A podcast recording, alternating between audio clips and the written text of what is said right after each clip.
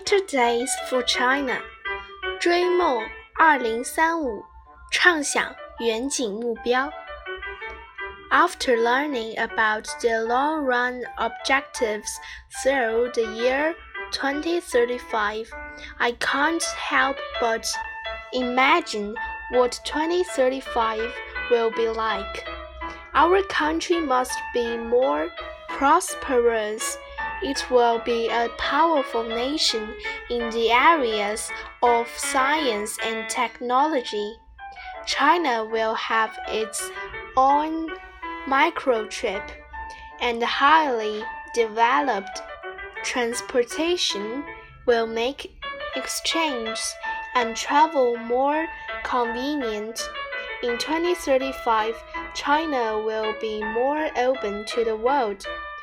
More Foreign students from different countries will come and study here.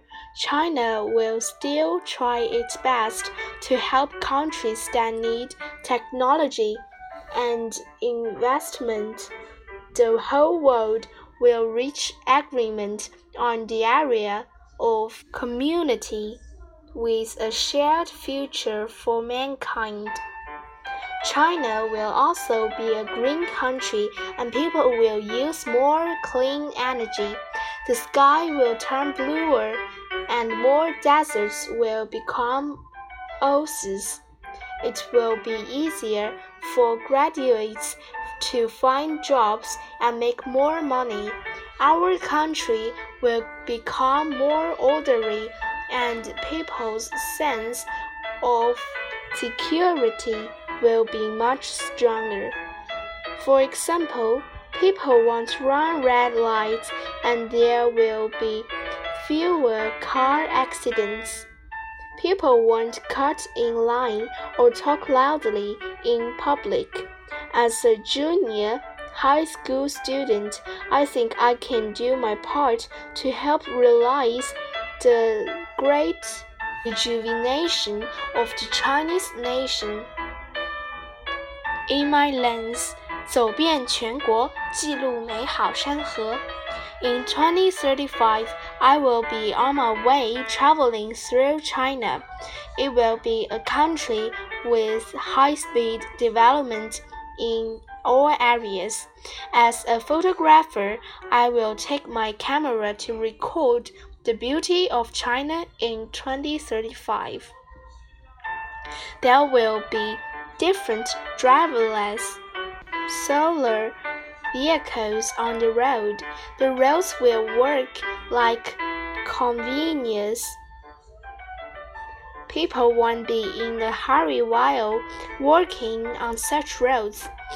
Oceans will be cleaner and trees will cover more land. High buildings grow with beautiful plants outside of them. Factories create less pollution because they use clean energy. Wherever I go, I can feel wind whisper by my ears and breathe in fresh air.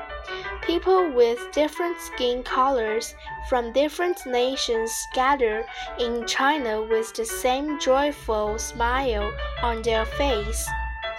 They are all impressed by this great nation. I might have a cute little kid in 2035. When he or she asks why I have so many beautiful pictures, I will answer because China is so beautiful and always changing for better. Hard work will pay off. 二零三五年的我要感谢现在的自己。 To Lin Xiang in 2035. Hi, I'm you from 2021.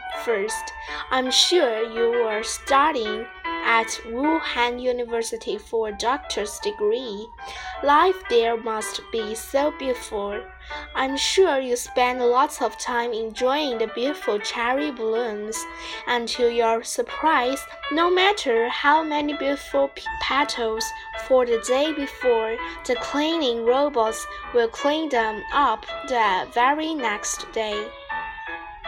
And in your hands, you are reading electronic books that are light and easy to carry.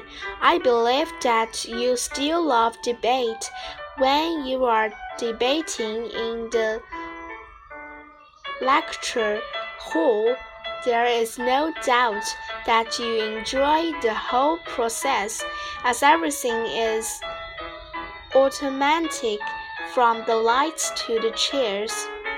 I guess Wuhan University's canteen will also be different. There will be no working hands, but robots to bring food. Thanks to these robots, countless plants and chopsticks are cleaned in a few minutes. I think you owe me a thank you as I worked quite hard to get into my dream university, and it's my honor to tell you that our country is getting more powerful these years. Life in the future will be smarter because of the development of technology and science.